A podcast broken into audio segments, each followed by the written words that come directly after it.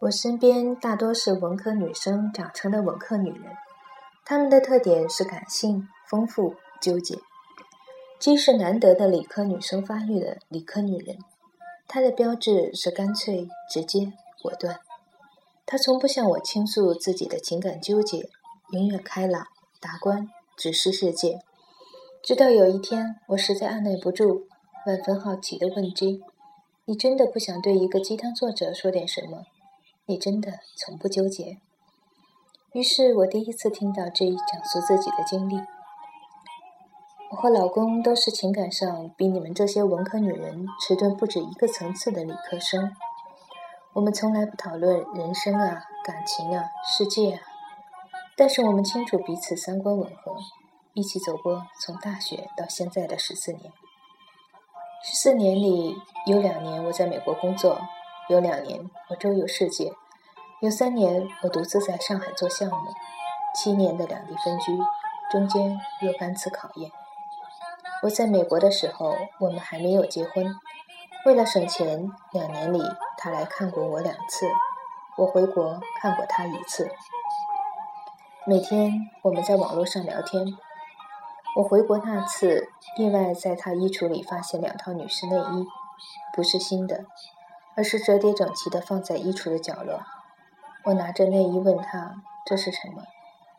他表情尴尬，居然回答：“我在外面捡的。”你瞧，一个技术型理工男连撒个谎都不会。我被他气笑了，大声说：“某某，我宁愿你和别的女人上床，也不愿你是个盗窃型异装癖。”他也被我说笑了，挠了半天头，盯着地板，然后。我们一起把内衣扔掉。我从来不觉得痛苦，或者说，我从来不让自己意识到痛苦并中断对这件事的思索。从来不去想穿那套内衣的女人是个怎样的人，三围多少，领带如何。我不想知道任何细节。我只让自己知道，一个两地分居的男人有正常需求，而且我们不想分开。为了不分开，我也只能这么做，才能真正让两套内衣在心里翻篇。很多痛苦都是反复琢磨后的放大。人做事没有那么周密，不会在做的时候就想着怎么伤害别人、背叛伴侣。只是当时他需要，需要就做了，做了就做了呗。这些年的感情，担得起一个人的本能。我们从不提这件事，就像它从来没有发生过一样。这是第一次考验，我们依旧在一起。我在上海做项目，风生水起，事事顺利，我信心满满，踌躇满志。就连下雨天都觉得雨点在冲我微笑，乌云里也全是阳光。这么好的机会里，我出了车祸。出差途中，高速公路上的连环撞，我们算撞得轻的。交通迅速拥堵，车辆进不来也出不去。那时我怀孕两个月，第一次怀孕。我觉得血像一条细细的线从身体里源源不断的淌出来，又像没有关的水龙头顺着腿往下滴。脸上剧痛，满脸是血，周围人也一样。我吓得几乎没有知觉。看着车窗外嘈杂忙碌，到处是恐惧的人，不知道什么时候才会有救护车进来把我送去医院。我再次清醒的时候，已经在医院，身边是他和我老板，他握着我的手。老板说：“你快点好起来，我加薪百分之三十，再给你一个小主管。”这是我下一步的职业规划，几乎也是一个女人在我们这个行业里。所能走到的极限，意外达成，可我并不雀跃。而他握着我的手，摸着我被绷带裹住的脸，撇了撇嘴：“孩子没了，你脸上肯定也有疤。可是有没有孩子，有没有疤，我们都在一起。”理科男真的很擅长本色叙事，一句话，两个坏消息。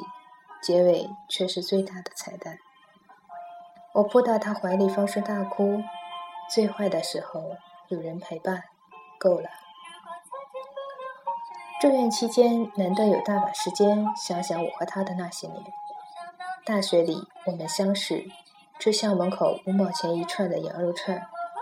我去美国工作，连父母都要我抓紧攒钱回国买房子，只有他支持我用这些钱穷游世界。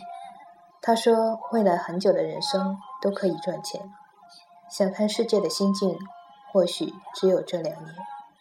于是我在不丹徒步，在尼泊尔丛林穿越，在斯里兰卡采茶叶，在印度骑大象，在肯尼亚跟踪动物迁徙。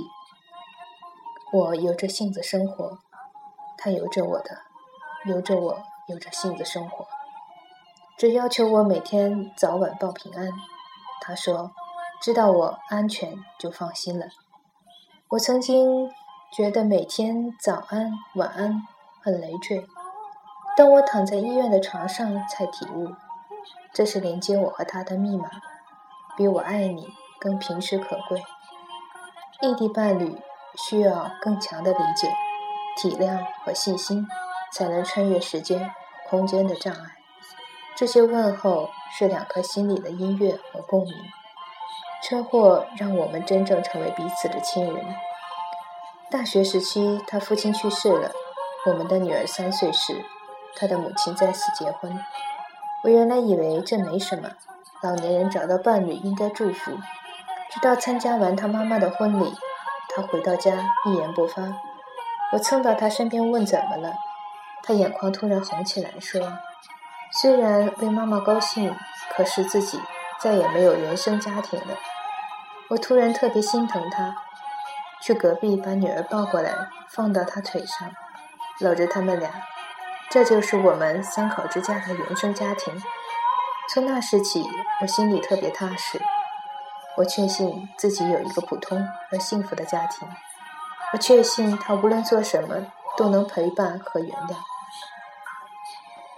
我们共同经历了那些最坏的时刻，却依旧在一起，这就是最好的事，也是最重要的事。我听完，既然看着阳光透过咖啡馆的玻璃窗，均匀的落在 G 脸上，心里安静的崇拜。理科女人比我们文科女人牛掰多了，可是依旧忍不住八卦一句：在后来的那么多年。你真的没有一次想问问那两套内衣的主人？G 微笑了，为什么要问呢？在难得孩子不吵不闹，我们花前月下情投意合的时候，煞风景的一句“嗨，说说你和别的女人上床的故事吧”，无厘头的把现实的美好一巴掌打碎。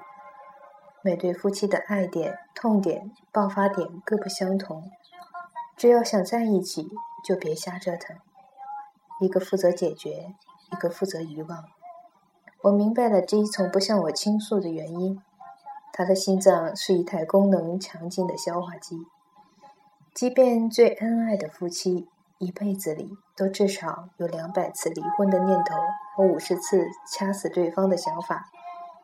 我们经常纠结，要和一个怎样的人共同生活，或者身边的这个人够不够好。实际上。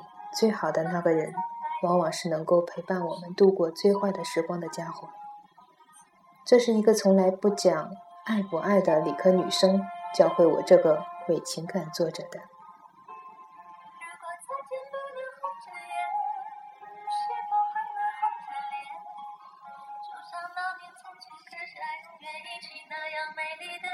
这里是 FM 七四三九六，我是小鳟鱼，感谢你的收听。